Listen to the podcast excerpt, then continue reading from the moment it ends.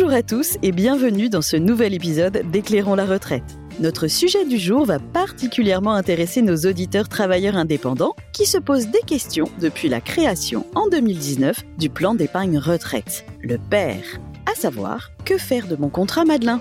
Quelles sont les différentes options et comment choisir? Lumière sur ces questions avec Swad Boumezoued, chef de produit marketing épargne chez BNP Paribas Cardiff. Bonjour Swad. Bonjour Karine. Swad, commençons par le commencement. Avec la création du plan d'épargne retraite, le PER, que deviennent les contrats Madelin? La création du PER individuel ne fait pas disparaître les contrats Madelin, c'est-à-dire les PERM.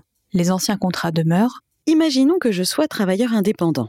La création du PER ne change donc rien sur le fonctionnement de mon contrat Madelin. Je peux choisir de le conserver?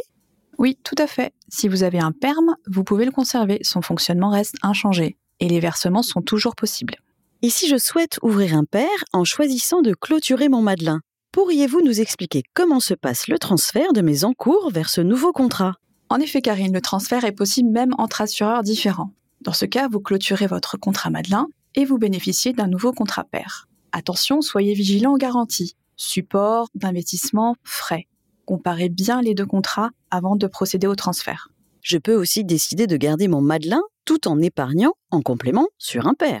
Oui, c'est également possible. Dans ce cas, vous profitez des avantages des deux contrats. Attention, l'obligation de versement continue de s'appliquer sur votre contrat Madelin même si vous détenez un PER. Autre point d'attention, le disponible fiscal est commun entre les deux contrats.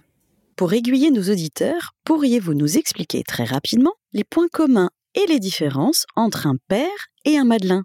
Tout d'abord, les deux contrats permettent la déductibilité des versements. En ce qui concerne les cas de déblocage anticipé, ils sont plus larges sur le PER avec l'achat de la résidence principale. Il n'y a pas d'obligation de versement sur le PER et les deux contrats présentent des modalités de sortie différentes, uniquement en rente pour le Madelin, alors que pour le PER, on a le choix entre la rente, le capital ou un panachage des deux. Enfin, les fiscalités à la sortie et en cas de décès sont différentes. Pour nos auditeurs qui souhaitent plus de détails sur ces points, nous avons un épisode totalement dédié à l'articulation entre les pairs et les anciens contrats d'épargne retraite. Swad, un mot pour conclure. Faites le point avec votre conseiller, il pourra vous orienter vers l'option la plus adaptée à votre situation. Pensez bien étudier les caractéristiques des contrats avant de faire votre choix. Eh bien, merci Swad. J'espère que nous avons fait ensemble toute la lumière sur les questions que se posent nos auditeurs détenteurs d'un Madelin. À bientôt pour un nouvel épisode d'Éclairons la retraite.